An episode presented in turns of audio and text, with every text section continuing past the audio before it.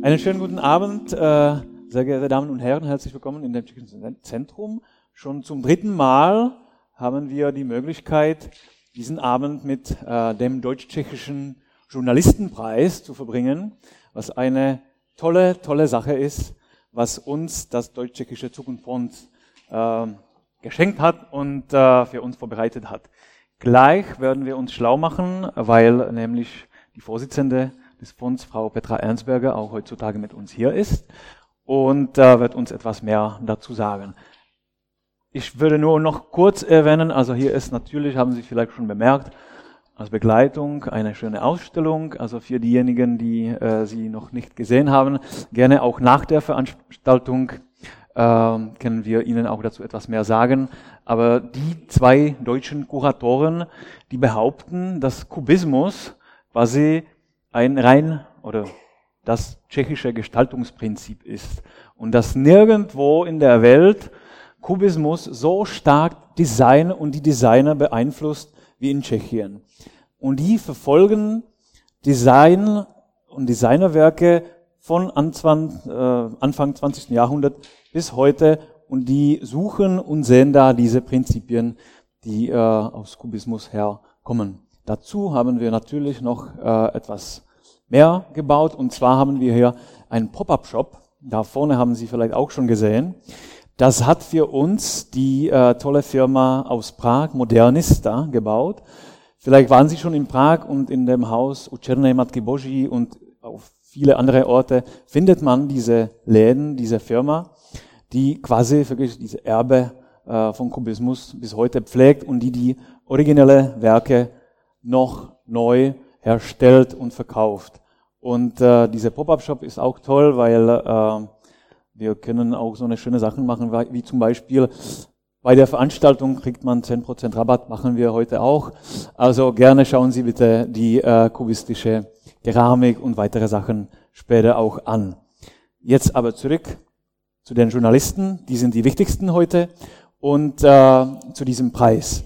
Bitte, Frau Ernstberger, sagen Sie uns etwas mehr, wie es dazu gekommen ist, dass wir schon zum dritten Mal diesen tollen Preis hier feiern und daran erinnern. Dobry večer, einen wunderschönen guten Abend wünsche ich allen.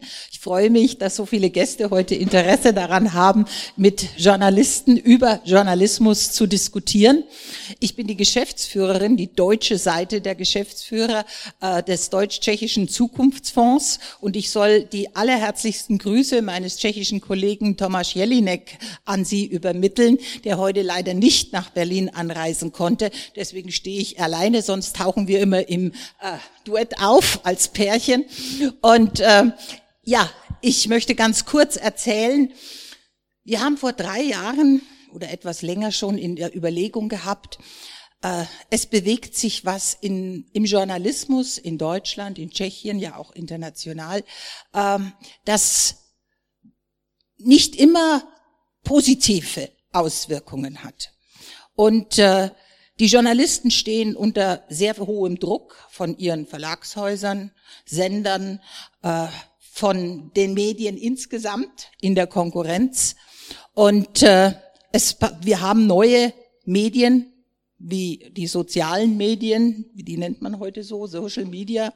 Ähm, es sind Bereiche, die völlig neu sind, die aber auch Einfluss auf äh, die Gesellschaften haben und auch auf die Entwicklung von Demokratie.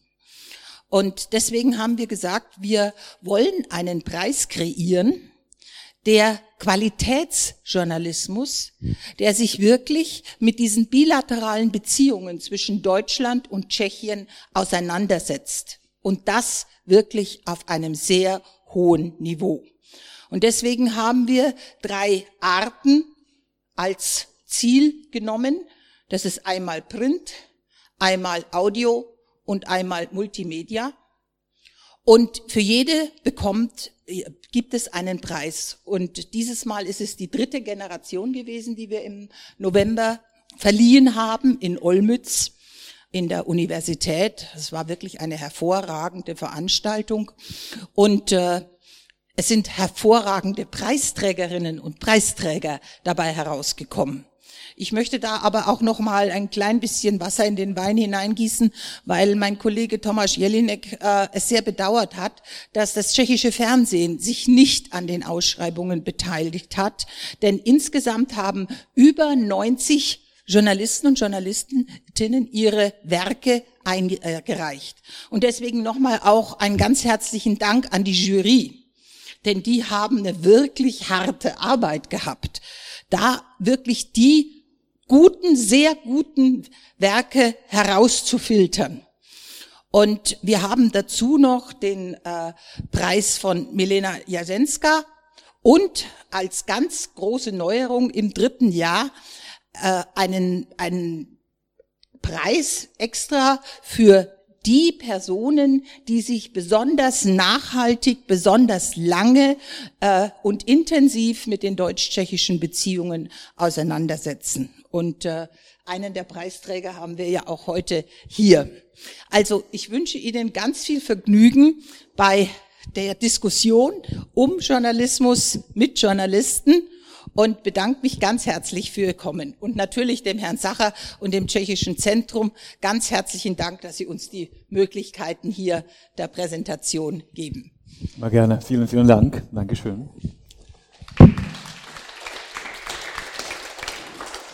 So, und ich bin hier heute nicht alleine. Silja Scholtheis aus äh, dem Deutsch-Tschechischen Zukunftsfonds, die wird mir heute helfen und sie hat das ganze Projekt begleitet Sie hat auch ein Team gehabt äh, und diese Leute haben auch tolle Kurzfilme gedreht. Dazu vielleicht sagst du uns etwas mehr. Die werden wir uns heute anschauen.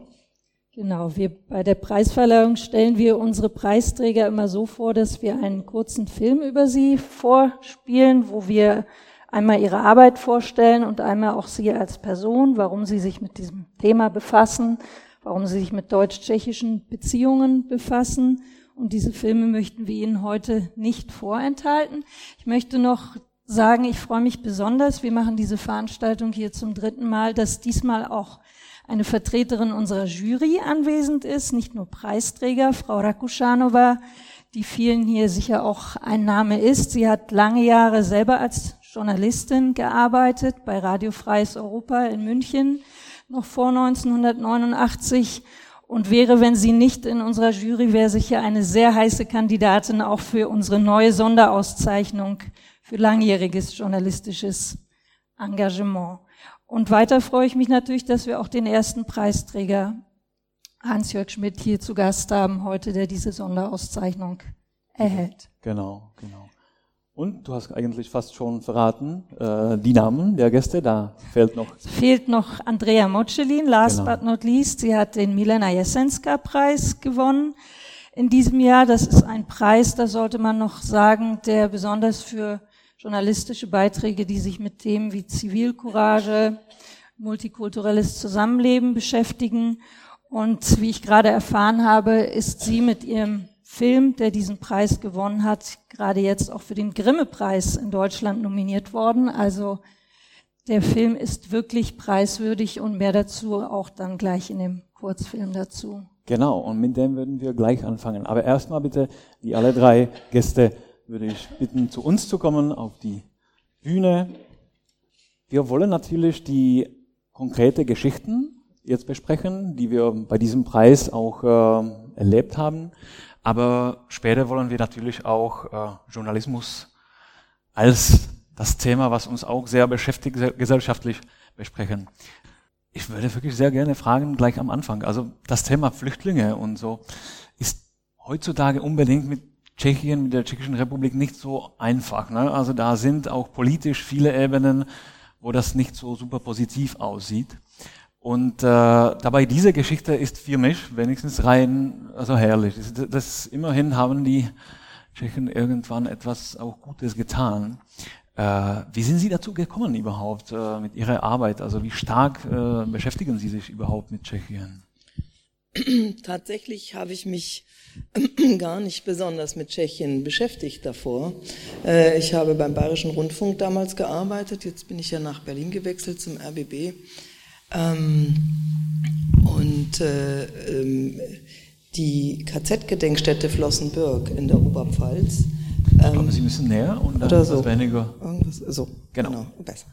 Ähm, die ähm, äh, hatte natürlich viele Häftlinge aus den Außenlagern des Konzentrationslagers Flossenbürg, die auch in Nordböhmen lagen.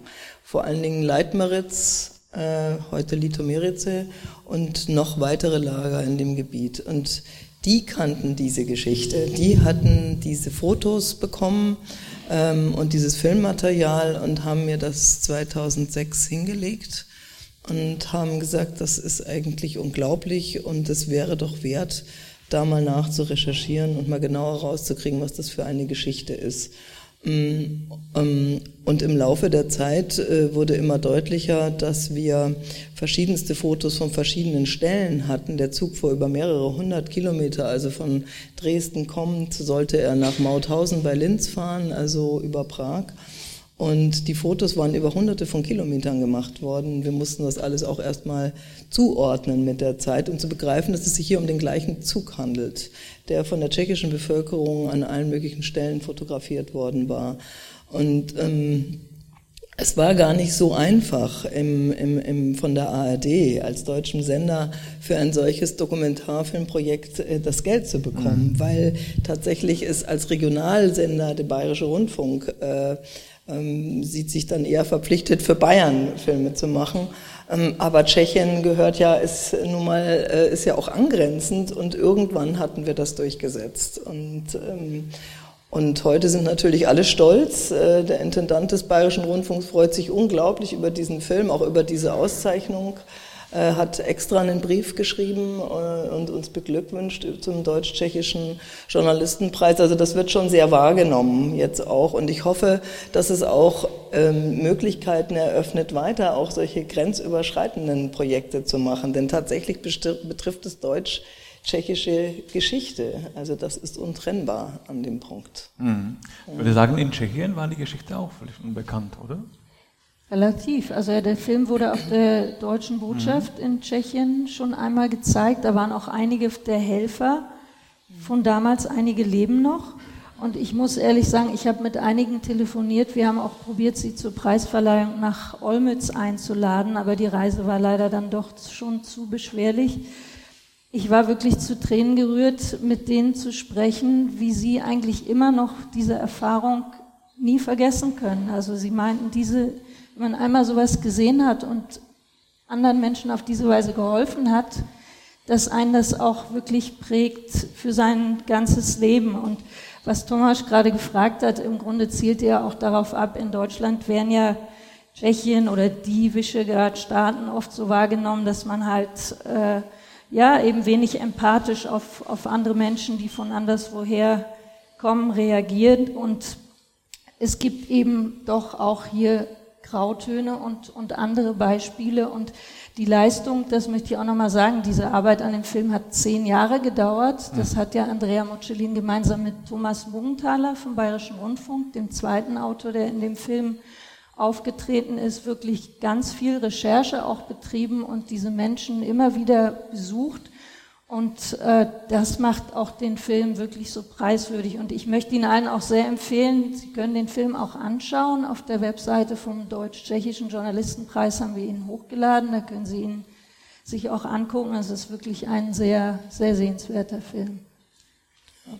Frau Rakuschanova, ich äh, wollte dazu nur, nur äh, sagen, dass mich äh, wirklich das erstaunt, dass, dass das tschechische Fernsehen immer noch nicht äh, gekauft hat oder gezeigt hat. Äh, das ist etwas, was ich überhaupt nicht verstehen kann. Äh, die Tschechen sind dort, in, also die haben, die schneiden dort wunderbar ab. Und ich kann das wirklich überhaupt nicht begreifen. Da muss ich äh, sagen, da hat sich was getan durch die deutsche Botschaft, die den Film gezeigt hat. Möglicherweise jetzt auch nochmal durch diese Preisverleihung. Das tschechische Fernsehen hat den Film angekauft und sie sind dabei, ihn im Moment äh, komplett zu, nochmal zu übersetzen. Also sie wollen ihn nicht untertiteln. Das heißt, sie machen Overvoice drauf, mhm. Stimmen, tschechische Stimmen Und ich hoffe, dass er dann dieses Jahr ins tschechische Fernsehen kommt. Ich habe jetzt heute auch gehört, dass ähm, möglicherweise es sogar im tschechischen Fernsehen anschließend ein Gespräch geben wird dazu. Das ist noch nicht sicher, aber das versucht zumindest die Redaktion. Jetzt schauen wir mal. Also wir freuen uns natürlich sehr, wenn er in Tschechien gezeigt wird. Ja. Fast würde man den Eindruck bekommen, äh, dass die Tschechen warten, die tschechische Fernsehen wartet, bis die Zeitzeugen nicht mehr da sind. also, das ist eine ironische Anmerkung, da kenne ich mich natürlich zu wenig aus. Meinen Sie, Frau, Frau Hakuschano, bitte, meinen Sie, dass, dass es etwas mit, die, mit der heutigen Lage zu tun hat? Dass wirklich das Thema Flüchtlinge und Helfen irgendwie in Tschechien problematisch ist? Nein, äh, das glaube ich nicht, äh, nicht so unbedingt. Also äh, ich glaube wirklich, dass das einfach nur halt, äh, dass die Pläne wahrscheinlich wirklich auf sehr lange lange äh, Art und Weise äh, okay. gemacht werden und dass die einfach nicht äh, das rechtzeitig geplant haben. Also es ist meine Meinung wirklich nur Schlamperei. Aber es ist natürlich sehr, okay. sehr schade. Um nochmal die Besonderheit zu betonen, also ich weiß nicht, ob das klar geworden ist hier, das war ein KZ-Transport im Mai 1945, äh, also kurz vor Kriegsende, die letzten äh, wirklich, also Tage fast, kann man sagen. Und aus diesem Transporter waren 4000 zum Tode geweihte KZ Insassen drin, wurden 1500 befreit, dank der Hilfe dieser tschechischen Bevölkerung, die wirklich an die Bahnhöfe gekommen ist und, wie man gesehen hat, Suppe verteilt hat und auch die Leute wirklich auf den Arm genommen hat und einfach in Krankenhäuser gebracht und sie damit überlebt haben. Also das ist eine, eine, eine, wirklich ein Beispiel, was es auch in Deutschland überhaupt nicht gab. Am Ende von dem Film tritt der Leiter der KZ-Gedenkstätte Flossenbürg auf, der sich wirklich sehr, sehr viel mit mit diesem Thema beschäftigt hat und er meinte, ihm ist so etwas in Deutschland nicht begegnet. Es gab nicht KZ-Transporte, wo wirklich so viele Leute sich spontan von der deutschen Bevölkerung dann eingesetzt haben, denen zu helfen.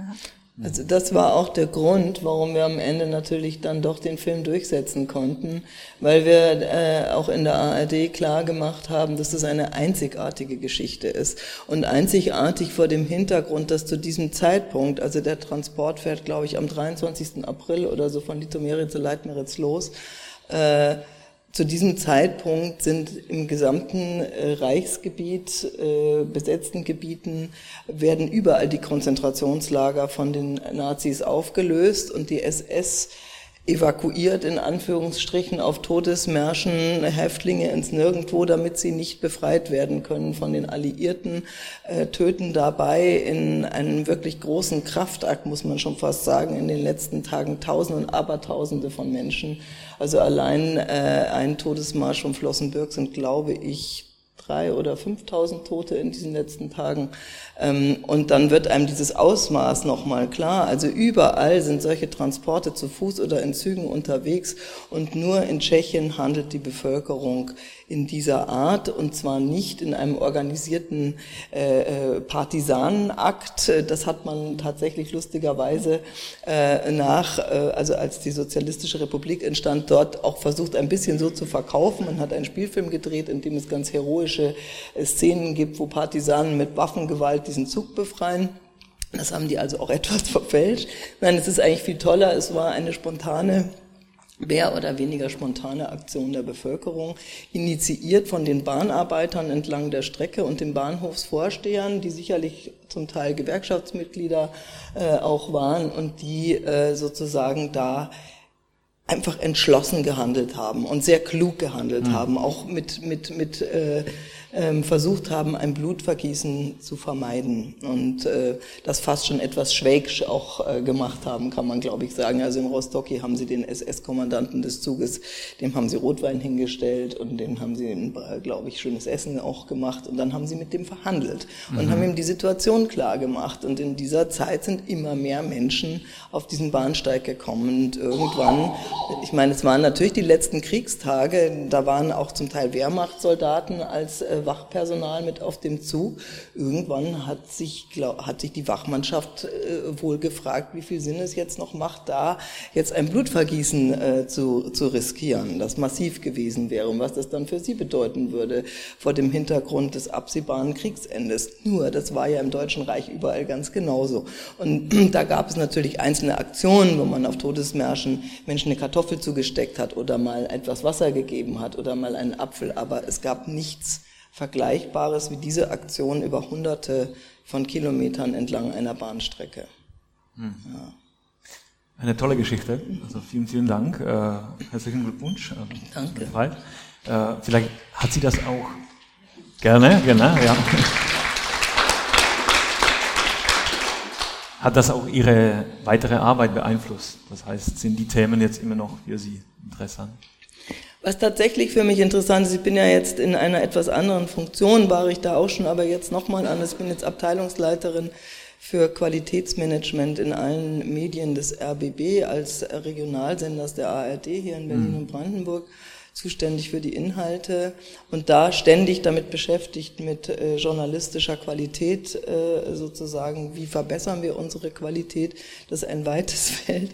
Ähm, ähm, aber es hat mich insofern nochmal wirklich inspiriert zu gucken, wenn ich wieder einen Film machen sollte, was gibt es eigentlich da noch an Themen in diesem überschreitenden Raum? Also wir betrachten äh, das Dritte Reich und die Gräuel äh, äh, des Dritten Reiches immer sehr doch letztendlich von Deu also deutsch bezogen, sage ich jetzt mal so. Aber es hat sich ja hauptsächlich außerhalb des Deutschen Reiches ab, also des Territorialgebietes abgespielt. Und das lustigerweise haben wir gar nicht so dokumentarisch so aufgearbeitet, außer natürlich plakativ, Holocaust, Auschwitz, ja klar. Aber es gab es ja überall. Also im Moment beschäftigt mich die Geschichte der Judenrettung in Bulgarien. Äh, es gibt eine wahnsinnige Geschichte von einem portugiesischen Botschafter in Frankreich, der mehrere tausend Menschen gerettet hat, obwohl Salazar zwar neutral offiziell war, aber ja doch auch ein faschistischer Diktator. Natürlich wurde dieser adlige portugiesische Botschafter anschließend komplett, ihm wurden alle Ländereien weggenommen, er hat sein ganzes Leben verloren durch diese Aktion. Er hat es überlebt, aber er hat sonst alles verloren verloren. Und das gibt es zum Beispiel auch mit dem japanischen Botschafter in mhm. Litauen, der mehrere tausend Juden gerettet hat. Also es ist schon interessant auch, was es an Spielräumen gegeben hat. Und die spielen sich oft eben auch in anderen Ländern dann ab. Ja. Damit kommen wir zu dem zweiten Film gleich, weil man muss auch sagen, also da, äh, also Sie haben ungefähr 80 äh, Beiträge erhalten und natürlich viele von denen waren, haben sich mit aktuellen Themen beschäftigt. Aber man muss sagen, bei den äh, preisgekrönten äh, Beiträge findet man also in mehreren Fällen in, die, in diesem Jahrgang äh, Geschichten aus dem Zweiten Weltkrieg, die sich man eigentlich auch nicht vorstellen könnte. Gleich äh, die zweite Geschichte hier überrascht einen unglaublich, dass es sowas jetzt erst bearbeitet wird. Ich muss noch dazu sagen, der Autor war eigentlich auch heute hier eingeladen, liegt Knittel. leider im Krankenhaus. Martin Knittel vom Tschechischen Rundfunk in Ostrau. Der hat äh, diese Reportage genau. gemacht auf der Grundlage eines Buches, was genauso heißt, Sudetenkinder. Und das ist eine unglaubliche Geschichte über sudetendeutsche Kinder, die am Anfang des Zweiten Weltkrieges von ihren Eltern aus verschiedenen unbekannten Gründen in ein Heim für geistig Behinderte gebracht wurden. Nur damit man den Kontext so ein bisschen hört und dort ihr ganzes Leben verbracht haben, letztlich. Genau was überhaupt passieren konnte. Also gesunde Kinder von den Sudetendeutschen, die ohne Eltern da in, Tschech in Tschechien, Tschechoslowakei geblieben sind und äh, dafür in diesem Heim für äh, Psychiatrie quasi äh, hingeschickt worden sind. Äh, Frau Rakuschanova hat sich mit, genau mit diesem Beitrag auch beschäftigt als äh, Mitgliederin der Jury und äh, hat den genau? Mit Absicht gewählt. Ich muss sagen, dass äh, als wir diesen Beitrag bekommen haben, wir hatten etwa 30 Rundfunkbeiträge dabei. Und ähm, wir haben, äh, unsere Jury ist fünfköpfig. Und wir haben uns alle sofort geeinigt, ohne dass wir diskutiert haben, dass gerade dieser Beitrag durch dieses Thema so wichtig ist, dass es ganz bestimmt den ersten Preis gewinnen muss. also, und das ist ähm, in diesen drei Jahren wirklich nie da gewesen. Das haben wir wirklich diskutiert noch und noch. Bei diesem Fall überhaupt nicht. Und ähm, da für mich ist absolut ähm, äh, wirklich verrückt oder es ist ein Horror, wenn man sich vergegenwärtigt, äh, dass diese Kinder dort aufgewachsen sind. Äh, damals, äh, während des Krieges und nach dem Krieg, war das von den Nonnen geleitet, diese, diese, diese ganze Anstalt. Und ähm, die Kinder wuchsen dort auf und wurden praktisch für Arbeit herangezogen. Das war nicht so, dass die da irgendwie Highlife ge ge äh, gehabt hätten. Die, die mussten arbeiten. Die arbeiten in der Küche, arbeiteten in, äh, also fürs Heizen, mussten Kohle äh, schleppen und so weiter. Das war harte Knochenarbeit von Kindesalter an. Und äh, äh die hatten Verwandtschaft. Und äh, bei einem, äh, der, ja, also Zeitzeugen, der noch lebt, der wurde äh, halt, äh, der hat äh, zum Beispiel gesagt, da ist eine Aussage von ihm, dass er glaubt, dass seine Mutter gekommen ist und wollte ihn holen. Da war er zehn Jahre alt, aber die Nonnen haben gesagt, dass sie kein solches Kind haben. Also wirklich Wahnsinn. Und ähm, äh, dann wurde das natürlich nach den, äh, in den 50er Jahren, Anfang der 50er Jahre, wurde das, äh, diese Anstalt verstaatlicht, beziehungsweise die Nonnen waren da nicht mehr präsent in dem Sinne, dass sie das geleitet hätten. Wahrscheinlich haben sie dort aber weitergearbeitet. Und was ich nicht begreifen kann, ist, warum sich niemand gekümmert hat um diese absolut gesunde Kinder, die da also wirklich gebraucht worden sind als Arbeiter und, äh, und Helfer. Und ähm, etwas ganz Verrücktes ist, dass sie, wenn sie alt geworden sind, wirklich nahtlos von dieser Anstalt in eine Neben, äh, in ein Nebenheim gegangen sind für, äh, für äh, also in ein Altersheim praktisch rübergewechselt haben. Und das ist also, wenn man sich das also die sind quasi nie Wenn man sich klar wird darüber, dann ist das also wirklich sind Leben, die da wirklich vernichtet worden sind. Mhm. Und aber dennoch, die, die waren, dennoch waren die Leute aber unheimlich, unheimlich ausgeglichen. Ja, die waren nicht sauer. Nein. Und die waren eigentlich äh, irgendwie mit, mit ihrem Leben, also die sind mit sich selbst im Reinen gewesen. Es war gar nicht so, dass die sich irgendwie beschwert hätten. Das war, also das ist wirklich filmreifer Stoff. Ich muss auch sagen, bei der Preisverleihung äh, hat Frau Rakuschanova damit angefangen, dass eigentlich von dem professionellen Ansicht, sagen wir mal, äh, hat dieser äh, Beitrag viele Punkte, die man wirklich sofort kritisieren musste und sollte. Ja? Also man hat nicht äh, nachrecherchiert, äh, wie das alle irgendwie möglich ist äh, ist, also was, was da haben die Behörden später gemacht, äh, wer die Verantwortung quasi trägt und so weiter. Also die journalistische Arbeit ist noch lange nicht fertig, also mit diesem Thema. Aber trotzdem hat das Herr, der Herr Knittel, wie Sie das schon erwähnt haben, da glaube ich in Olmütz, können Sie auch äh, bitte gerne mehr dazu sagen, hat er das irgendwie doch richtig irgendwie genommen, auch so mit Mitgefühl, so auch menschlich und der hat wirklich diesen erstmal das Kontakt mit den noch lebenden Leuten vermittelt, was auch sehr, sehr wichtig war. Dafür auch der Preis, wenn ich das richtig sage. Ja, genau, genau so war das. Äh, und wie er selber sagt, äh, er will sich dem Thema weiter äh, widmen, weiter damit beschäftigen. Auch die Frau, die Frau Urbankova, die dieses Buch gemacht hat, will das Thema weiterverfolgen. Es ist wirklich viel Unaufgeklärtes, zum Beispiel was die Jugendbehörden die ganze Zeit gemacht haben.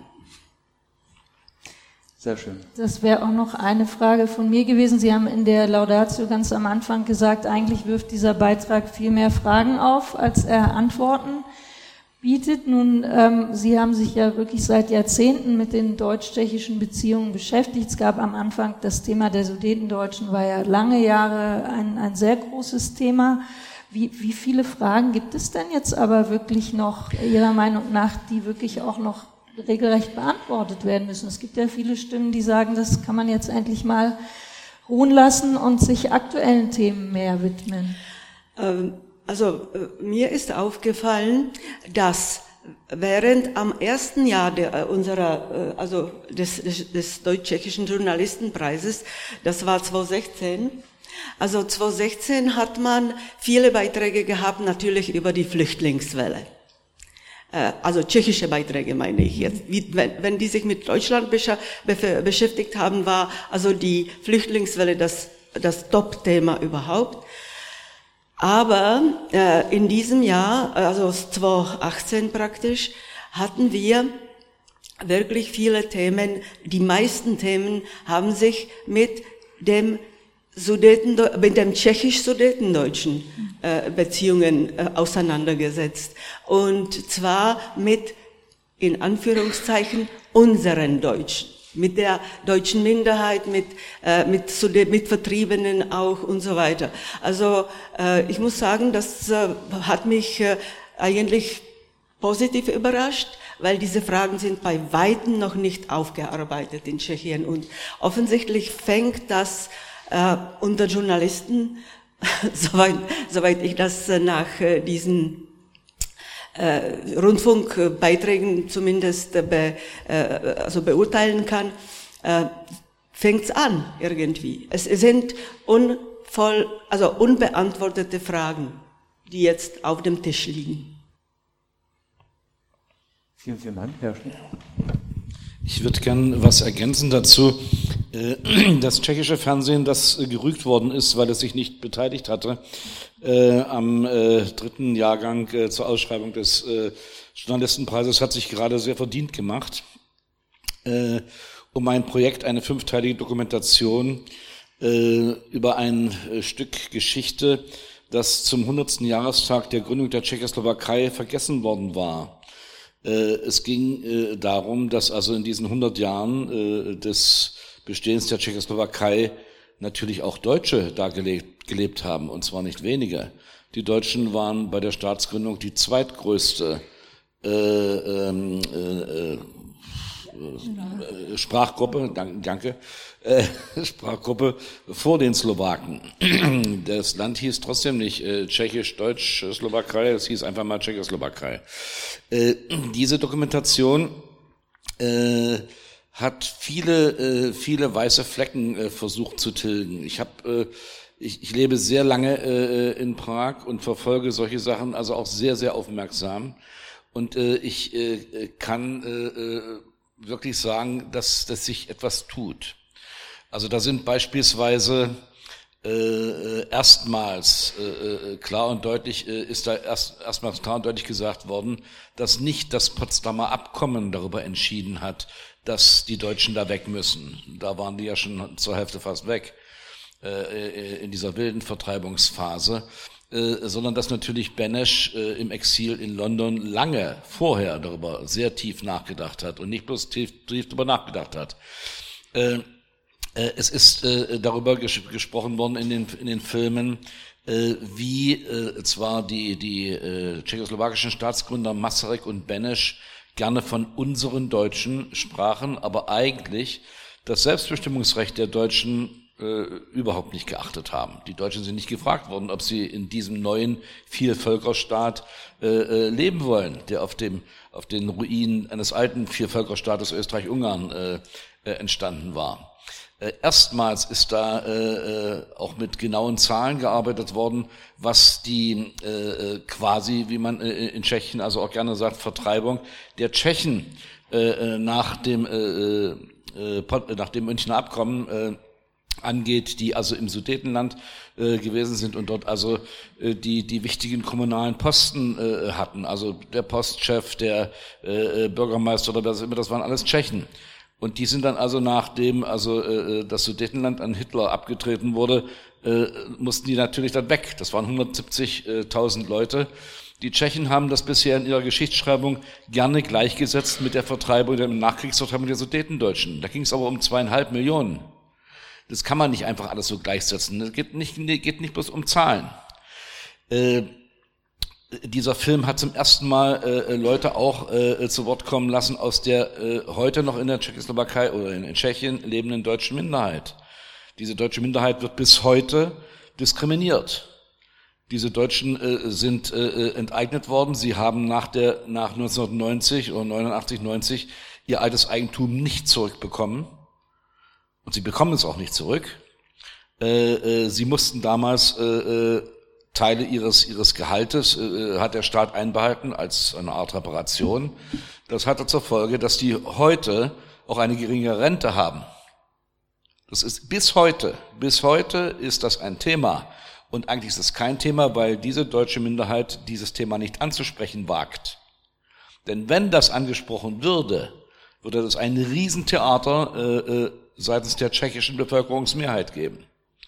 Das ist also völlig ausgeschlossen, dass irgendwann die Minderheit, die eine eigene Vertretung hat und äh, die also an, ansonsten vom Staat auch äh, gefördert wird und was nicht alles, eine eigene Zeitung hat und so weiter, äh, im Radio eigene Sendung, dass diese Minderheit eine Forderung stellen könnte. Eine ganz normale, sich gleichgestellt äh, fühlen zu dürfen wie der Rest. Äh, zurück zu dieser zu dieser Dokumentation. Da ist also sehr, sehr vieles äh, äh, gesagt worden, was bisher nicht gesagt worden ist. Äh, das Traurige an der ganzen Geschichte ist, diese Dokumentation lief äh, im zweiten äh, Programm äh, dienstags abends um 22 Uhr. Da schläft die Nation bereits. Und das ist das eigentliche Problem. Das war die Erstausstrahlung. Ich habe den Programmdirektor des Fernsehens gefragt, schriftlich, was das äh, für einen Hintergrund hat. Da gab es gar, gar keinen Hintergrund, überhaupt nicht. Der, der Regisseur des Ganzen, den habe ich befragt, der sagt, uns ist kein Grund genannt worden. Wir waren nicht erfreut, auf diesem Sendeplatz zu landen. Und das ist der eigentliche Punkt. Man, kann, man muss klar sagen, warum das Dienstagabend um 22 Uhr läuft, weil eine solche Darstellung der Geschichte neu ist für dieses Land. Neu ist für die Zuschauer sehr gewöhnungsbedürftig. Es gibt zu dieser, zu dieser ganzen Dokumentation, also auf dem, äh, beim tschechischen Fernsehen auch eine Internetseite, wo die Leute auch äh, äh kommentieren konnten. Die Kommentare waren zum Teil ganz übel ja, Vaterlandsverräter und so, das ist alles so äh, noch. Die darf man gar nicht lesen. Die, ja, naja, aber ja, ja, das hat man mir auch gesagt. Äh, äh, das haben mir Tschechen auch gesagt, als ich meine ersten mhm. Sachen äh, äh, nicht die Kommentare lesen. Nee, nee, nee dann, man muss das lesen, damit man weiß, wo man sich befindet. Ja, aber das sind ja. sehr nee, oft keine echte Leute. Außer ja, das, das mag alles sein, aber also ich bin lange genug da, äh, äh Thomas. Äh, äh, ich, ich, ich, ich kenne ein bisschen die tschechische Seele, das tschechische Täubchen und der. Ne, also das ist da ist schon was dran. Also, großes Lob dafür. Ich hoffe sehr, dass die äh, sich damit im nächsten Jahr bewerben, weil das, äh, äh, ich würde das in jedem Fall sehr, sehr begrüßen. Und äh, das unterstreicht eigentlich das, was, was Lida gesagt hat. Äh, die, die Zeit scheint reif zu sein, sich mehr und mehr also mit, mit diesen Lücken in der eigenen Geschichte zu befassen. Eigentlich, das wäre mir noch viel wichtiger, äh, mir ist das scheißegal, ob das Ding äh, Sonntagabends um, um 20 Uhr läuft oder Dienstagabend um 22 Uhr. Eigentlich gehört es in den Geschichtsunterricht. Da gehört es hin. Das wäre, das wäre mir noch sehr, sehr viel wichtiger. So, das war eigentlich Jetzt eine schöne eine gute Einleitung für deinen Film. Für den dritten gemacht, Film. Genau. Ähm, vielleicht noch ganz kurz als Hintergrund, Hans-Jörg Schmidt ist seit fast 30 Jahren als dienstältester deutscher Korrespondent in Prag tätig, schreibt unter anderem für die Welt, für die Sächsische Zeitung, für das Landesecho in Prag und kommentiert aber auch regelmäßig in tschechischen Medien das Geschehen und warum er nach Prag gekommen ist und dort immer noch ist, das erzählt er uns jetzt in dem Film. Was muss man denn deiner Meinung nach erklären hier in Deutschland über Tschechien? Jetzt hast du viel gesprochen, was in Tschechien noch äh, aufgearbeitet werden muss, was den Tschechen erklärt werden muss über ihre Geschichte. Was fehlt dir denn hier am meisten? Du bietest ja quasi täglich Geschichten aus Tschechien, deutschen Medien an und versuchst die zu bewerben, zu erklären, warum sie wichtig ist. Worum geht's da hauptsächlich? Naja, zum Beispiel muss man den Deutschen erklären, warum es bei den Tschechen so lange dauert, an, anscheinend so lange dauert, bis sie sich ihrer eigenen Geschichte also auch bewusst werden. Die Deutschen vergessen äh, äh immer, dass das äh, bei ihnen auch sehr lange gedauert hat. ähm, äh, eigentlich ach, die 68er haben die Fragen angefangen zu stellen. Ja, äh, der Krieg war aber, wenn ich das richtig äh, erinnere, 45 zu Ende. Was war eigentlich dazwischen? Ja, ähm, die Tschechen hatten 40 Jahre Kommunismus noch dazwischen. Da ist, da war die Marschrichtung klar. Wir sind die Guten, das waren die Bösen. Ja, das ist ja Prager Frühling. Mit, mit klingendem Spiel wollte der Westen angeblich äh, die Tschechoslowakei rausreißen aus dem sozialistischen Lager. Also ein Unsinn. Also wir haben eine Menge Unsinn erfahren hier in, äh, ähm, äh, auch in Deutschland, äh, nicht nur in der in der DDR. In der DDR ist es äh, immer noch so gewesen, dass äh, äh, sagen wir mal überhaupt ein gewisses Interesse da war so ein Grundinteresse, weil das war ein Bruderland, ja, und da konnte man hinfahren. Äh, für die für die Westdeutschen war das eher, äh, sagen wir, Prag war, war ein Ziel für Gymnasiasten äh, von Schulen, die nicht ganz so viel Geld hatten, äh, ihre Kinder dann, äh, was weiß ich, nach, nach Paris zu schicken. Also dann nach Prag. Ja, äh, man weiß relativ wenig über über die Nachbarn. Das ist äh, alleine schon, dass, dass das Land äh, so eine endlos lange gemeinsame, oder beide Länder so eine endlos lange gemeinsame Grenze haben, vermutet man gar nicht. Ähm, da gibt es also äh, eine Menge, eine Menge aufzuarbeiten. Und jetzt kommt das dazu, äh, worüber ich da gesprochen habe, äh, dass wir in dieser aktuellen äh, Berichterstattung wirklich genau differenzieren müssen und aufpassen müssen, dass wir nicht alles durcheinander werfen. Herr Kaczynski und Herr Orban äh, sind nicht äh, äh, ein und dieselbe Person. Und äh, der slowakische Premier Pellegrini ist völlig anders als Herr Babiš in Prag. Äh, äh, das scheint nur so zu sein, dass die irgendwie alle äh, eins vereint und eins vereint sie tatsächlich diese äh, dieser äh, diese diese äh, Angst, die sie selbst natürlich auch sehr geschickt schüren äh, vor muslimischen äh, Flüchtlingen, vor muslimischen Flüchtlingen, nicht vor allen Flüchtlingen. Äh, äh, das weiß man äh, in, in, in Deutschland, das weiß man in Westeuropa. In Deutschland und Westeuropa weiß man aber schon nicht, dass äh, zum Beispiel äh, sehr, sehr viele Ukrainer äh, in Tschechien leben. Natürlich auch als billige Arbeitskräfte, aber nicht nur als billige Arbeitskräfte. Also der Tscheche an sich ist nicht so ein Wesen, das sagt, äh, Gottes Willen bloß nichts Fremdes. Das ist alles Quatsch. Aber wenn also ein Leitmedium wie der Spiegel, und der Spiegel ist es gewesen, ich habe mich nochmal kundig gemacht, äh, irgendwann mal damit anfängt, äh, eigentlich war diese Osterweiterung der EU äh, ein Riesenfehler, jetzt haben wir die wie ein Klotz am Bein und das, diese, dieses Osteuropa, da war das erste Mal, taucht das erste Mal der Begriff Osteuropa wieder auf. Ganz dezidiert. Nicht mehr Ostmitteleuropa wie bisher, nur noch Osteuropa. Das macht mich wütend. Und das muss man, da muss man gegen an, angehen, weil es einfach so nicht stimmt. Also ich hatte eine lange Diskussion, beispielsweise nochmal zurückzukommen auf äh, diese Visegrad-Staaten, eine lange Diskussion äh, mit ähm, einem meiner Chefs, äh, der sagte, pass mal auf, du kannst den Beitrag über diesen Babisch oder über Semmern war das so, über den Präsident Semmern, den kannst du nicht so schreiben, nicht so tschechisch. Äh, die Deutschen nehmen äh, diesen tschechischen Präsidenten als Teil dieser Visegrad-Mafia wahr. Äh, ich sag, das ist ein Irrtum. Das ist anders. Und dann hat er ein bisschen nachgedacht und dann haben wir drei Wochen später äh, eine Geschichte gemacht. Äh, Visegrad, ist das eigentlich alles ein Pudding, eine Soße? Was ist das eigentlich? Und haben festgestellt, haben genau rauskamüsert, wie sehr sich die Staaten sehr wohl voneinander unterscheiden. Und dann sagt alle, oh, das war eine, das ist eine tolle Geschichte gewesen, so weiter.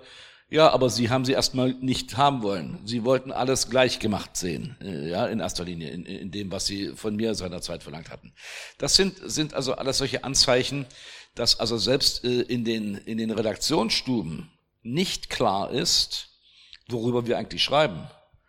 Und wenn dann nicht die, die, die Korrespondenten vor Ort sagen, stopp, das geht nicht, da steht im Übrigen dann also auch mein Name da. Dafür gebe ich mich nicht her. Es ist meine Aufgabe, ist es hier wahrheitsgemäß zu berichten. Ja, wenn wir da nicht aufpassen, äh, äh, dann wird dieser, dieser Journalismus beliebig und äh, Auslandsberichterstattung, äh, Auslandskorrespondenten, wer leistet sich heute noch Auslandskorrespondenten? Auslandskorrespondenten sind sehr teuer. Äh, ich gehöre nicht dazu, weil ich äh, äh, Freiberufler bin. Ich bezahle meinen ganzen Krempel selbst. Aber Fernsehen, äh, Radio ist richtig teuer. Ja, alleine schon durch die Technik und so weiter. Also äh, da äh, haben wir haben wir eine Menge zu tun. Und wie gesagt, äh, mir kommt es kommt es wirklich darauf an, äh, diese mit über kleine freundliche Geschichten, über kleine Anekdötchen, also auch die Nachbarn äh, äh, wirklich liebenswert äh, zu zeigen, weil sie liebenswert sind, nicht um jetzt irgendwie äh, einem Trend was entgegensetzen zu wollen, der ansonsten so bemerkbar äh, ist. Nein, weil es einfach liebenswerte Leute sind. Und das kann ich einschätzen, weil dazu lebe ich also äh, lange genug da. Herr Schmidt, ich wollte auch kurz fragen, also äh, schauen Sie auch die tschechische Fußballliga an oder? Äh? Ich bin, äh, ich bin äh, viele Jahre Nein, das ist jetzt übertrieben. So, so viele Jahre hat äh, Sparta Champions League nicht gespielt. Ja. Äh, also ich, äh, ich habe einen Lieblingsfußballclub in Tschechien, das ist äh, Bohemians. Äh, das liegt aber in erster Linie nicht an den Leistungen der Mannschaft, die immer so im Mittelfeld der ersten Liga so rumlungert, sondern das liegt an den mit Abstand besten Stadionwürsten. Da kann man normalerweise isst man eine Stadionwurst vorher vom Spiel. Ne? Dort esse ich auch noch eine hinterher. Also das ist, äh, äh, kann ich sehr empfehlen, ist außerdem bei mir um die Ecke. Ja, aber ansonsten, äh, äh, ich muss mich ein bisschen entschuldigen, das sah ein bisschen aus wie ein Werbefilm für Borussia Dortmund, hat aber natürlich Ursachen, das ist nun mal die einzige Fußballmannschaft in Deutschland, die was gilt. Schön erklärt. Aber Sie haben eigentlich auch das Thema von Journalismus, Qualitätsjournalismus angesprochen. Sie sind jetzt, äh, Frau Moncellin, hier in Berlin für Qualitätsjournalismus äh, zuständig. Ähm, wie schwierig ist das eigentlich heutzutage, auch zu dem Chef zu kommen und zu sagen, also nein, wir müssen wirklich jetzt äh, diese zwei Redakteure oder welche Leute äh, jetzt für mehrere Zeit dafür einsetzen, äh, ein Thema ordentlich zu bearbeiten und man darf nicht einfach nur schnell wirklich mit dem Ticken der Social Media äh, mitmachen. Man muss immer diese Qualität dabei zu halten. Mhm. Ja, da muss man natürlich unterscheiden zwischen den verschiedenen Genres. Wenn ich genau. jetzt mal bei Fernsehen bleibe, ähm, ähm, dann ist es natürlich ein Unterschied, ob es sich um Nachrichten handelt, ob es sich um einen Magazinjournalismus handelt, wo ich schon mehr Zeit habe, wo auch die, das Stück, der Beitrag schon mehrere Minuten ist oder ob ich eine Dokumentation oder Reportage habe, wo ich durchaus lange dran recherchieren kann und was auch unstrittig ist in den Häusern in der Regel. Und was ah. funktioniert besser eigentlich heutzutage? Vielleicht ist, sind die Dokumentarfilme jetzt äh, etwas, was, was wieder mal hm. also journalistisch ist das eine absolut richtige Frage, denn tatsächlich stehen, sind wir in einem Dilemma. Durch das Internet äh, ist der Journalismus in gewisser Weise gezwungen, sehr, sehr schnell zu sein. Und das ist sehr gefährlich für Journalismus. Und ähm, jetzt langsam wachen, äh, zumindest in der ARD und im ZDF, Zeitung kann ich das nicht so beurteilen, da können Sie sicherlich eher was dazu sagen, wacht man, glaube ich, auf, weil man merkt, wie schnell man Fehler machen kann. Und wenn man dann nämlich einen Fehler macht, dann wird der, der ja auch durchs Internet getrieben. Und das ist vielleicht sogar auch gut so. Äh, manchmal ähm, bin ich ja äh, gewissen, ähm, sagen wir mal, radikalen Meinungstreibern schon fast dankbar, dass sie uns dazu nochmal treiben, wirklich genau zu gucken, was veröffentlichen wir und wie gehen wir mit Qualität um. Denn faktisch ist es so, dass der, die, die, die Basis des Journalismus, ich recherchiere etwas, ich höre nicht nur den, der die Geschichte äh, erstmal so darstellt, wie ich sie vielleicht als Thema irgendwie interessant finde, sondern ich gucke auch nach der Gegenseite. Das ist eigentlich Basis von Journalismus. Und das, dafür ist sehr wenig Zeit nur noch. Und ich bin zum Beispiel damit beschäftigt, auch in Nachrichtenredaktionen wie der Abendschau, jetzt hier in Berlin zum Beispiel, ist es die wichtigste Nachrichtensendung des RBB in Berlin, jeden Tag eine halbe Stunde auch zu gucken. Also habt ihr da die Gegenseite? Seite. Habt ihr mal nachgefragt, ob das überhaupt stimmen kann, was man euch da erzählt hat? Und ähm, dazu versuchen, Luft reinzublasen. Die Kolleginnen und Kollegen stehen aber unter einem gewaltigen Zeitdruck. Sie müssen jeden Tag mittlerweile nicht mehr nur die Sendung befüllen, sondern sie müssen noch Social Media, also Facebook äh, äh und alle möglichen anderen Kanäle befüllen und äh, unsere Online-Auftritte und so weiter. Und das heißt, die Kollegen müssen eigentlich viel mehr Output äh, raushauen, was dazu führt, dass sie das, was der Kollege gerade so wunderbar gesagt hat, mit den Menschen sprechen. Das halte ich auch für einen Kern von Journalismus. Und dazu kommt es immer weniger. Menschen sitzen in ihren Redaktionsstuben an ihren Computern, man gibt bei Google irgendeinen Begriff ein, man hat 100.000 Ergebnisse dazu und es verführt dazu, nicht mehr selber zu überlegen, was ist eigentlich jetzt die Frage und was ist eigentlich das, was wir journalistisch jetzt rausholen müssen. Also insofern, ähm, mir macht es großen Spaß, jetzt da zu sein, allen auf die Füße zu treten. Ich mache mich damit nicht beliebt. Äh, es ist aber von der Spitze des Hauses absolut gewollt gewollt. Äh, es gibt äh, hier jetzt in Berlin eine neue Intendantin, einen neuen Programmdirektor, die da sehr massiv auch diese Abteilung so eingerichtet haben. Das gibt es so bisher in der ARD in diesem Ausmaß noch nicht. Es gibt überall Qualitätsmanager, aber ich habe eine Abteilung, wo ich direkt am Direktor angehängt bin. Das ist komplett neu. Also wir sind Stabsabteilung und das ist toll, weil das heißt, hier, hier, man begreift, das kann so nicht weitergehen. Wir müssen aufpassen. Aber wie wir es lösen, das wird ein langer Weg. Ja. Mhm. Frau Rakuschanova, wie sehen Sie das in Tschechien? Vielleicht äh, setzt sich irgendwelche neue Plattform äh, vor, mit, wo Qualitätsjournalismus eigentlich äh, gepflegt wird? In Tschechien ist die Lage ganz besonders, weil äh, man kann in dieser Hinsicht schon sagen, es besser gab es schon. Hm. besser war es.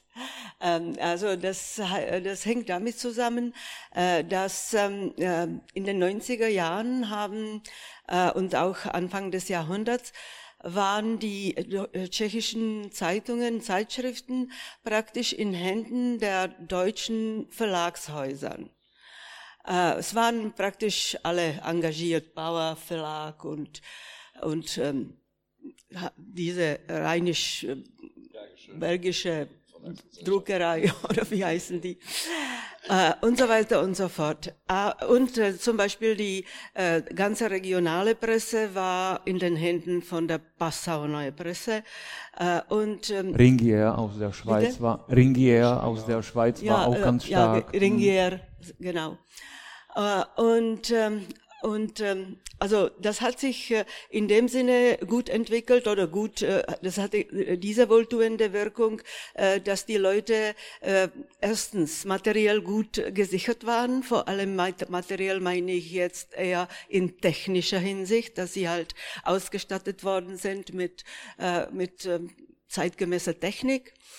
Äh, äh, und aber auch wurden sie geschult und ich war selber, also die, die, die sind äh, regelmäßig in die Verlagshäuser nach Deutschland ge gefahren. Und es waren Austauschsachen. Äh, und ich war selbst dabei bei den ähm, Regionalzeitungen. Da haben wir nach äh, 2000 haben wir eine ganze Serie von Schulungen gehabt für die äh, Journalisten vor Ort in, auf dem Land. Äh, und äh, haben wir wirklich äh, so die Programme waren so gestaltet, äh, dass wir gute äh, Leute aus Deutschland oder auch aus Österreich bekommen haben, äh, die da Vorträge gehalten haben und dann auch praktische Übungen und so weiter. Das ging alles ähm, in die richtige Richtung, aber dann kam die Zeit, wo die tschechischen äh, Oligarchen, tschechischen Milliardäre, äh, gecheckt haben, dass es ganz gut gewesen wäre, äh, wenn sie auch Zeitungen hätten. Und das war gerade die Zeit, wo äh, diese Auflagen von Zeitungen bergunter gingen, also den Bach runtergingen, äh, wo ähm, die Zeitungen es, diese Zeitungskrise, die war 2010 oder so, glaube mhm. ich. Nach der Wirtschaftskrise eigentlich hat sich Und dann das Zeitungskrise, genau, durch Internet und so weiter ausgelöst. Und also die Auflagen gingen nach unten, die deutschen äh, Verleger verkauften, weil die tschechischen Oligarchen mit Angeboten kamen, die man nicht ablehnen konnte. Und äh, heutzutage ist das so, dass alle, alle ähm, Zeitungen und Zeitschriften, jetzt wirklich alle, außer einen, einer Zeitung, das ist die ehemalige Rude Bravo, also die äh, Rotes Recht übersetzt, also das ist die, das Parteiorgan der kommunistischen Partei vor der, vor der Wende. Also die wurden privatisiert von dem damaligen äh, Chef, Chef, äh, Direktor und Chefredakteuren und die sind in dessen Händen, deren Händen immer noch. Aber äh, mit Ausnahme von dieser einzigen Zeitung sind alle anderen äh, Tageszeitungen jetzt. Alle, äh, alle genau, Zeit, ja. Also bei Wochenzeitungen und weitere Medien findet man immer noch, die äh, nein, quasi nein, auch nein. neu gegründet, also zum Beispiel Monatsheft, äh, Reporter von den ja, Journalisten gut, aber das sind, das sind eben die, äh, das kam danach. Zuerst genau, also, kam die, zuerst kam die ganze äh, ja, Privatisierung durch, also durch, äh, Eineignung durch diese Oligarchen und dann kamen und äh, dadurch ist die Qualität der Presse in dem Sinne äh, muss man sie sehr kritisch betrachten jetzt, weil erstens äh, ist man nie sicher, wann sie, wann diese Leute diese Zeitungen missbrauchen für ihre eigenen Interessen, um sie durchzusetzen und so weiter. Zum Beispiel das, äh, es handelt sich nicht nur um die zwei Zeitungen, sehr einflussreichen, die der Babisch sich unter die, unter die, unter die Hand gerissen hat, nämlich Mlada Fronta und äh, Lidové noviny. Äh, also diese zwei Zeitungen sind jetzt also eine, eine Plattform, wo Babisch seine, seine Interessen durchsetzt, äh, ganz brutal und äh, eigentlich offen äh, oder halb offen. Äh, und die Leute, die dort arbeiten, arbeiten äh, also entweder nach seinen Direktiven oder sie haben solche Selbstzensur, dass sie halt nicht auffallen und dort sein können. Die, äh, also, aber viele Leute sind aufgrund dieser Entwicklung weggegangen und haben im Internetplattformen Fuß gefasst äh, sind drei, momentan sind drei äh, so Internetplattformen, die wirklich äh, also Einfluss haben. Das ist Echo 24 und, äh, und dann äh, die 24 Stunden, like, nee, oder wie heißt Man das? hat auch den Referendum, ja, also Tageszeitung und, online. Ne? Ja, und dann also diese, Zeit, diese Zeitungen sind eigentlich okay. Das sind eben die Redakteure und Leute von äh, den äh, früheren äh, renommierten Zeitungen jetzt auf Internet in diesen Plattformen. Und jetzt ist ein ganz neuer Versuch gestartet worden, äh, der äh, Denik N, also Tageszeitung N, N als unabhängig, nezávislý, und äh, die, äh, das ist äh, äh, eine, ein Pro Projekt nach slowakischem Vorbild. Dort gibt es das auch schon, aber seit fünf Jahren. Und äh, das prosperiert ganz gut. Und äh, in Tschechien gibt es das jetzt erst seit einem halben Jahr und momentan wird, wird versucht, das auch äh, als Tageszeitung auf Papier gedruckt zu, äh, aufzulegen. Also das kann man jetzt seit fünf Tagen oder sieben Tagen auch in äh, Zeitungskiosken äh, kaufen. Genau, also schwierige Aber, Situation, immerhin. Äh, ergänzen dürfte. Äh, ich äh, äh, arbeite seit zehn oder länger äh, Jahren äh, unter anderem auch äh, für eine äh, äh, ähm, äh, für, das ist eigentlich, äh, also für, für Eurotopics äh, äh, nett. Das ist, also wir machen also eine äh, werktägliche Presseschau, äh, wo wir aus ganz Europa äh, die Zeitungen nach sinnvollen äh, Kommentaren durchforsten. Mhm.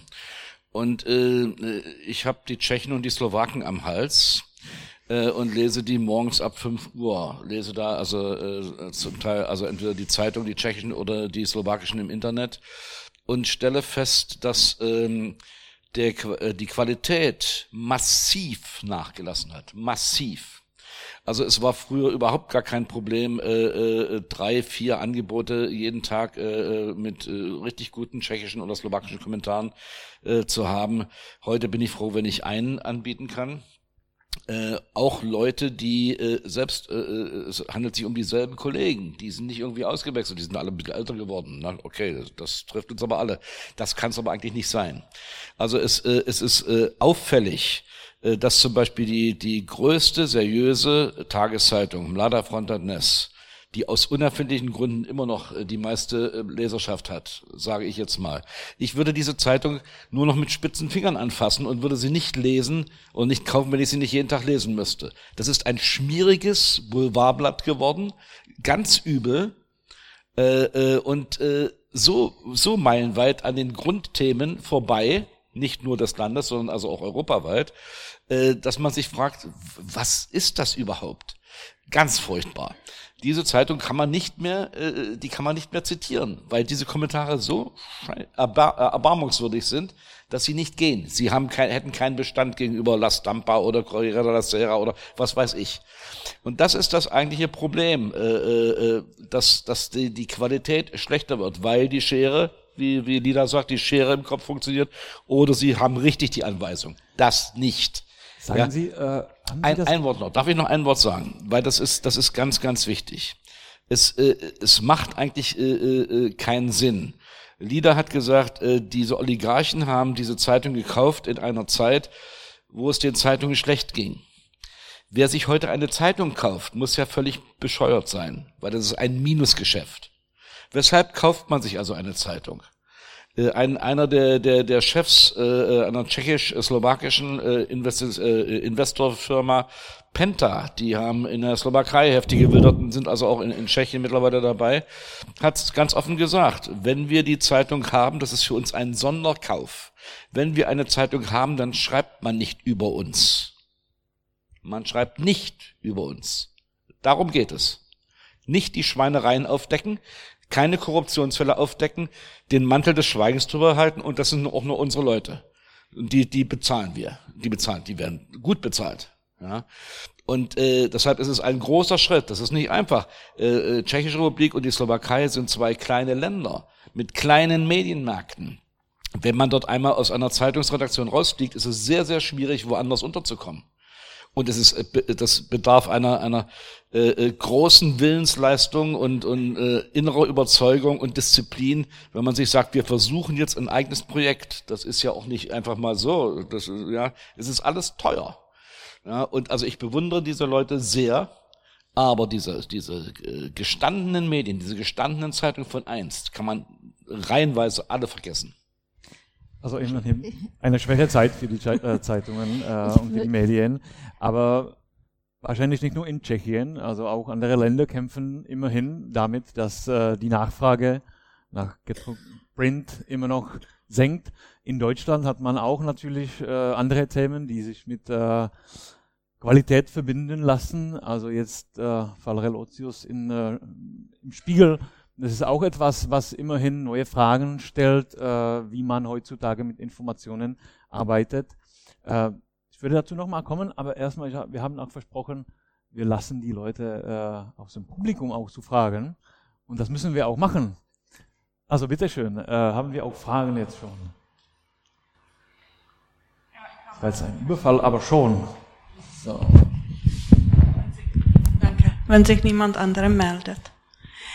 Ich würde gerne wissen, ob ähm, wenn Journalisten Artikel schreiben und die später im Internet, was weiß ich, in Facebook äh, ja, kopiert oder veröffentlicht werden, ob sie auch lesen die Kommentare, die da Leute dazu schreiben. Ähm, ich lese am Facebook die Artikel von unterschiedlichen Zeitungen aus Tschechien, Deutschland, England und immer kann ich vorher sagen, was da in 90 Prozent der Kommentare vorkommt. Ähm, wie kommt das, dass trotzdem, und jetzt spreche ich mehr über deutschen, deutsche Presse, die ich äh, lese, trotzdem die Kommentare immer gleich sind, obwohl es offensichtlich ist, dass Leute das nicht glauben was da geschrieben wird. Zu der Flüchtlingskrise, ähm, ja, als Beispiel, äh, wo immer eh positiv berichtet wird obwohl die Kommentare der Leute sind, wir glauben das nicht, das ist nicht so. Wie nehmen Sie das wahr? Dankeschön. Vielleicht lassen wir das Mikro hier hinten. Ah, nicht. Bitte schön, wer will beantworten? Fragen. Nun kann ich nicht antworten für Zeitungen, weil ich nicht bei einer Zeitung arbeite, aber wir haben das Phänomen ja auch. Ähm, erstens mal, die Kommentare werden sehr intensiv gelesen äh, zu Veröffentlichungen von uns und ich kann mir vorstellen, dass das bei Zeitungen genauso ist. Äh, die Frage ist, äh, wer kommentiert und haben die Kommentare, die da drin stehen, etwas mit der journalistischen Wahrheit zu tun. Also deswegen ist ja jetzt die Frage an, also wenn ich es richtig verstanden habe, Sie sagen, die Medien in Anführungsstrichen ignorieren eigentlich, dass Kommentare im Netz sind, die sagen, das stimmt nicht, was ihr da berichtet. Ihr berichtet einseitig, siehe zum Beispiel Flüchtlinge. Und Sie sagen, das ist auch so. Ähm, ne? Das ist Ihre Wahrnehmung. Mhm. Ja, das ist ihre Wahrnehmung.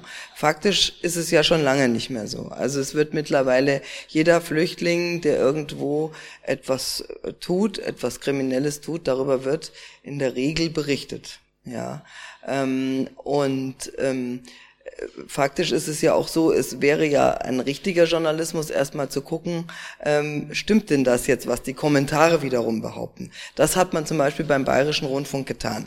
Beim Bayerischen Rundfunk, also bei, hier kann ich jetzt so eine aktuelle Untersuchung nicht sagen, da ging es zum Beispiel um äh, die, die, äh, die die Kommentare im Netz, die gesagt haben, naja, die Flüchtlinge, da wo die auftauchen, da wo es, wo es Flüchtlingsunterkünfte gibt, da steigen die Diebstähle äh, massiv an und auch andere äh, kriminelle Taten. Dann hat sich damals äh, der Chef äh, des Senders B5 aktuell, das ist eine, Info, eine, eine reine Nachrichtenwelle des Bayerischen Rundfunks im Radio, hat sich dieser Sache angenommen, dann hat man das genau recherchiert, nach allen Regeln der Kunst, rauf und runter, mit allen zuständigen Stellen. Und was dabei rauskam, war, ja, die Diebstähle zum Beispiel nehmen zu in naheliegenden Supermärkten. B, sie nehmen so zu, wie die Bevölkerungszahl zugenommen hat durch die, äh, durch die äh, Flüchtlinge. Das heißt also im Verhältnis hat man den, genau den Anstieg, den man hätte, hätte man auch dort entsprechende Deutsche die dort mehr wohnen würden. Äh, deswegen, äh, manchmal sind ja Wahrheiten gar nicht so einfach. Ja, ähm, deswegen das eine ist irgendwie richtig und irgendwie stimmt es aber auch nicht. Wichtig ist, dass es für Journalismus äh, genügend Geld gibt, um zum Beispiel solche Kommentare dann auch zu prüfen. Wichtig ist aber auch, dass Journalismus sich nicht von irgendwelchen äh, äh, Stimmen im Netz treiben lässt weil da wissen wir ja auch nicht, wer da dahinter steckt. Siehe die ganze Steuerung, äh, die man ja mittlerweile rausgefunden hat durch russische Zentralen, die irgendwie in Kommentaren versuchen, das Netz mitzusteuern. Also da ist ja auch wirklich Vorsicht geboten. Und die AfD zum Beispiel hat ja auch einen ganzen Social-Media-Stab, der ganz massiv im Netz unterwegs ist. Also insofern ist da Vorsicht geboten, einfach das zu glauben, was in Kommentaren steht.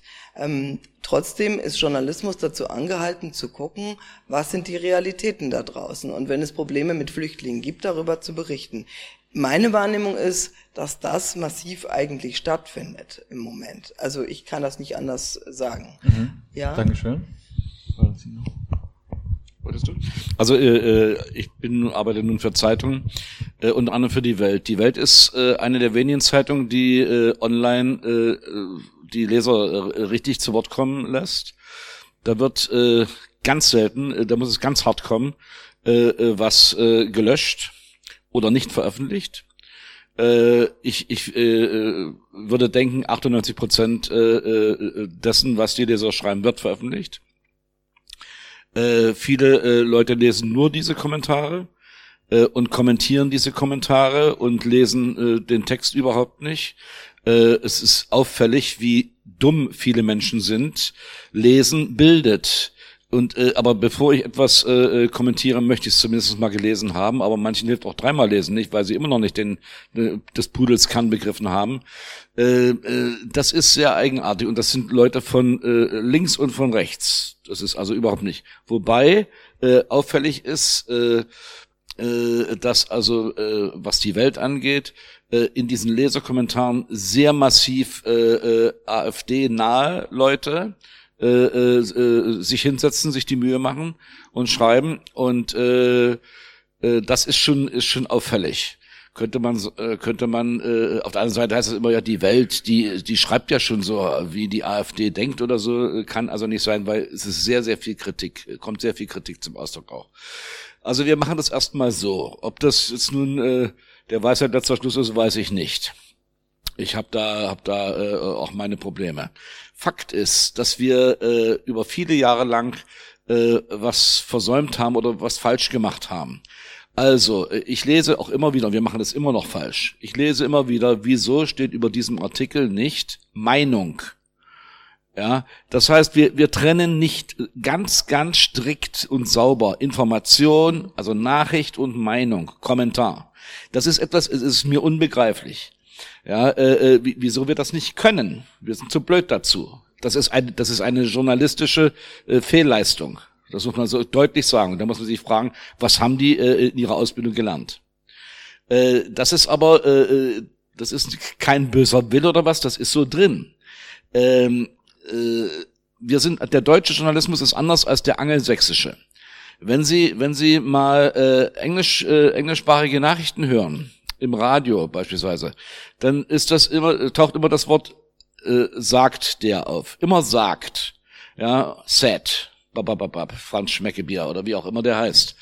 Im Deutschen wird geredet von sagt, betont, erläutert, erklärt. Wieso? Das ist, äh, so habe ich das gelernt. Ich bin gelernter Nachrichtenjournalist im, im Radio. Ich habe das, mir ist das so beigebracht worden. Wir müssen mit Synonymen arbeiten, sonst wir können nicht immer bloß sagte, sagte. Das ist ja äh, langweilig. Nein, das ist, äh, das ist ein, ein Stilmittel, das ist ein klares Prinzip nach, von Nachrichtengebung. Das ist aber äh, äh, Engl, englischer Journalismus. Äh, äh, in Deutschland ist Journalismus anders. Das ist, das ist die eine Geschichte, aber das, das ist nun nicht ganz so schlimm. Was viel schlimmer ist, äh, das ist, ist kurz angesprochen worden, das ist so eine Geschichte äh, äh, mit äh, Spiegel. Was uns das, äh, was das die ganze, die ganze äh, Branche schädigt, das ist unglaublich. Aber es ist so, äh, äh, ähm, es gibt eben seit viel, es gab seit vielen Jahren einen Hang, immer noch schöner zu schreiben und immer noch einfallsreicher. Und eigentlich haben wir schon gar keine normalen Artikel mehr geschrieben. Das waren alles Geschichten und das waren alles, das waren Essays und das war Feuilleton. Äh, schöner geht's nicht. Und wir haben nicht darauf geachtet, ob wir vielleicht auch wahrheitsgemäß berichtet haben. Das ganz einfache Handwerk unglaublich. Das ist unglaublich. Wie, wie sowas sein kann, ist mir unklar. Ja, ich habe mir oft gesagt, ich bin froh, dass ich in keiner deutschen Redaktion sitze, weil da äh, ich sitze da draußen in Prag und mache da so mein Ding, ja, und bin ganz froh darüber. Aber man ertappt sich dabei, dass man auch selber Fehler macht oder dass man also auch äh, äh, sehr geneigt ist, von anderen dann was abzuschreiben, obwohl man es gar nicht will. Beispiel mein Herr Babisch, äh, dieser äh, Premierminister, äh, der hatte von Beginn an aus unerfindlichen Gründen das äh, äh, äh, Wort Populist äh, äh, als Etikett. Und dann gab es dann Linkspopulisten, Rechtspopulisten, und niemand wusste so genau, wo er einzuordnen ist. Ja, aber Populist war er in jedem Fall. Also Populist ist an sich erstmal gar nichts Schlechtes. Als äh, äh, Nummer eins. Ja. Äh, äh, und wozu? Äh, äh, wozu schreiben wir das? Wir sagen ja auch nicht jedes Mal bei Frau Merkel die Christdemokratin. Und wir sagen auch nicht äh, äh, bei Herrn Scholz der Sozialdemokrat. Ja, äh, äh, das ist völlig absurd. Wo, wozu brauchen wir das?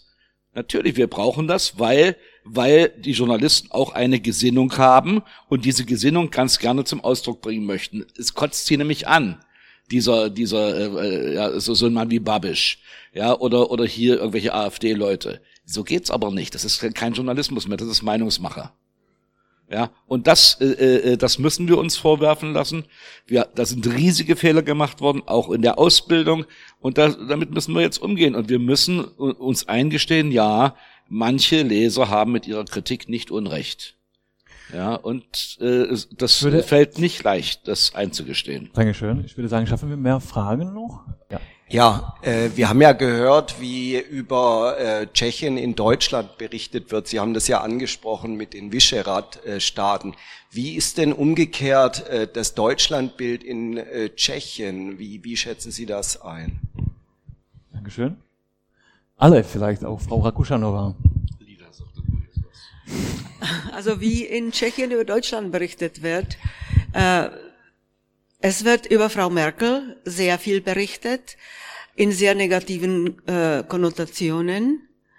Äh, und äh, über die äh, deutsche Politik wird schon äh, also ausführlich berichtet äh, in negativen Konnotationen. Das meine ich so, dass äh, die meisten Tschechen überzeugt sind, sie hätte sich mit äh, der mit sie hätte mit dieser Flüchtlingswelle äh, ganz Europa etwas eingebrockt, das Europa noch lange äh, wird bewältigen müssen.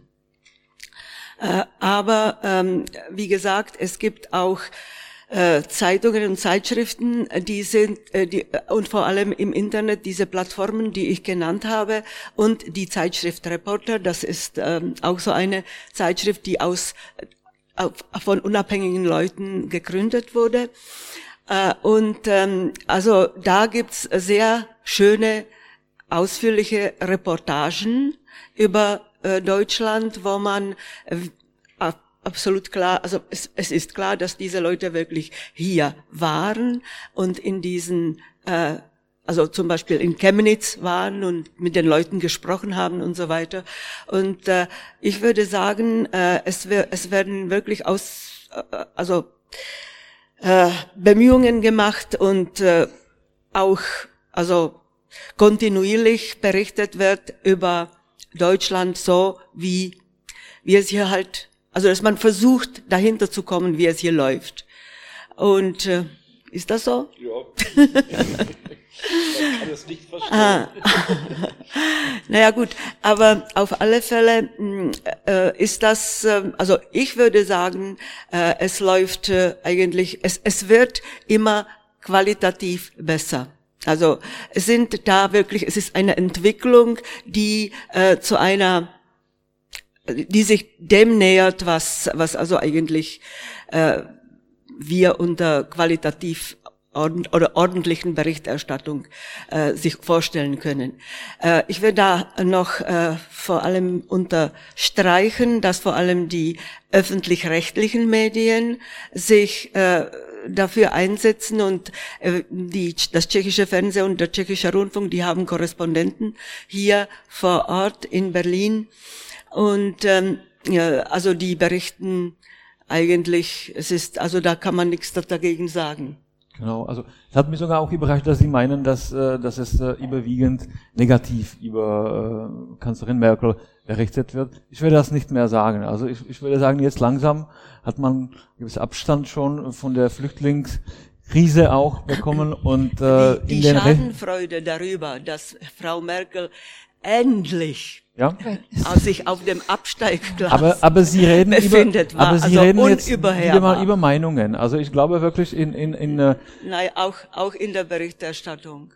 Auch in der Berichterstattung. Wieder mal sind Sie da Dass auch diese, diese nicht sagt, ja, genug so, klare Trennung sie, zwischen endlich, Meinung endlich und, ja? geht die Frau, also das ist, ich würde sagen, auch in der Berichterstattung war das noch, klang es noch an. Ja. Aber äh, interessant. Also ich lese auch viel, äh, viel die tschechische Medien aus Deutschland. Und ich muss sagen, also ich, ich lese auch ziemlich viele äh, Artikel, die ziemlich auch sachlich sind irgendwie. Da, man, da man wo muss, man keine Meinung irgendwie. Es, es, man, man muss immer äh, fragen, wer hat das geschrieben? Ja. Also für einen, einen äh, Mann wie Robert Schuster aus Lidovinovini lege ich beide ja. Hände ins Feuer. Das ist ein armer Junge, der von Prag aus alles schreibt. Okay. Weil die Lidovinovini kein Geld hat, ihn mal nach Deutschland zu schicken. Das ist äh, bei dem Mlada Fronta lege ich äh, nicht mal einen kleinen Finger ins Feuer. Das sieht schon ganz anders aus. Und zwar nicht bloß in der, in der Kommentierung, auch in der Berichterstattung. Es geht ja auch immer um, um die Sache, wie macht man etwas auf? Wie macht man ein Thema auf? Ja, und äh, wenn mir äh, auf der Titelseite entgegenspringt, äh, was Merkel jetzt wieder alles verbrochen hat, ja, äh, das tut mir leid. Das ist, ist jetzt nicht mehr, ja, äh, aber das äh, in der in der Hochzeit war es äh, war es wirklich äh, ekel, ekelhaft, muss ich wirklich sagen und äh, es war nicht war nicht sehr, es war auch nicht sauber, es war nicht sauber recherchiert, da ging es nur darum, äh, äh, diese Marke äh, soll äh, dahin, wo der Pfeffer wächst. Ja, Hauptsache wir haben damit nichts zu tun. Ja, man kann das alles nachvollziehen. Ich habe mich auch gefragt, äh, 2015, äh, wieso die Telefonleitungen zwischen Prag und, und Berlin nicht funktioniert haben. Es hat niemand angerufen und hat gefragt, was haltet ihr eigentlich davon? Niemand. Ja, und äh, also es, ist ja nicht bloß Frau Merkel im Kanzleramt, da gibt's noch drei andere. Also das ist, äh, äh, da sind Riesenfehler gemacht worden in der Kommunikation, muss man sich nicht beschweren. Äh, äh, was Frau Kannbauer nimmt niemand ernst, schon wegen des Namens, nicht? Ja, das ist, das muss man, muss man alles mal abwarten, wie das so ist. Ja, ja. Fakt okay. ist, Fakt ist, dass die, äh, wir müssen, wir müssen schon aufpassen ein bisschen. Äh, sagen wir mal, die, die große Liebe, die wir hatten äh, zwischen Tschechen und Deutschen, ist momentan nicht da. Wir müssen wirklich aufpassen, dass da nicht irgendwie was verloren geht. Wir sind strategische Partner. Hatte man wirklich eine große Liebe? Wann? Wir hatten, wir haben zum Beispiel eine strategische Partnerschaft. Äh, die, die hat, die hat Deutschland nicht mit allzu vielen Ländern. Äh, ja. Tschechien äh, auch nicht. Das strategische Partnerschaft haben die Außenminister vor drei Jahren neulich gegründet. Ja, also eben, eben. Aber äh, was, was, äh, das ist immerhin was. Äh, aber was passiert? Es passiert nicht sehr viel. Ja, das ist, also ich, äh, ich, ich kann das auch gar nicht alles so richtig lustig finden. Ich, äh, also bisher ist es so gewesen, dass dieser, dass diese unterschiedliche Flüchtlingspolitik sehr viel Unheil angerichtet hat äh, im bilateralen Verhältnis. Fakt ist aber auch, ich, ich sage das immer wieder, vor allem in tschechischen Medien. Liebe Tschechen, seid froh, dass ihr, dass, und betet zum lieben Herrgott, dass Frau Merkel es wirklich bis zum letzten Tag macht denn die interessiert sich nämlich für das Land. Die spricht auch drei Brocken Tschechisch. Und die hat nie, nie ein schlechtes Wort äh, euch gegenüber äh, gebraucht. Frau Kram-Kannbauer kennt Frankreich prima. Die weiß aber nicht mal, wo Prag liegt, vermutlich. Ja, ich will ja nichts, das weiß ich toll, das weiß ich schon.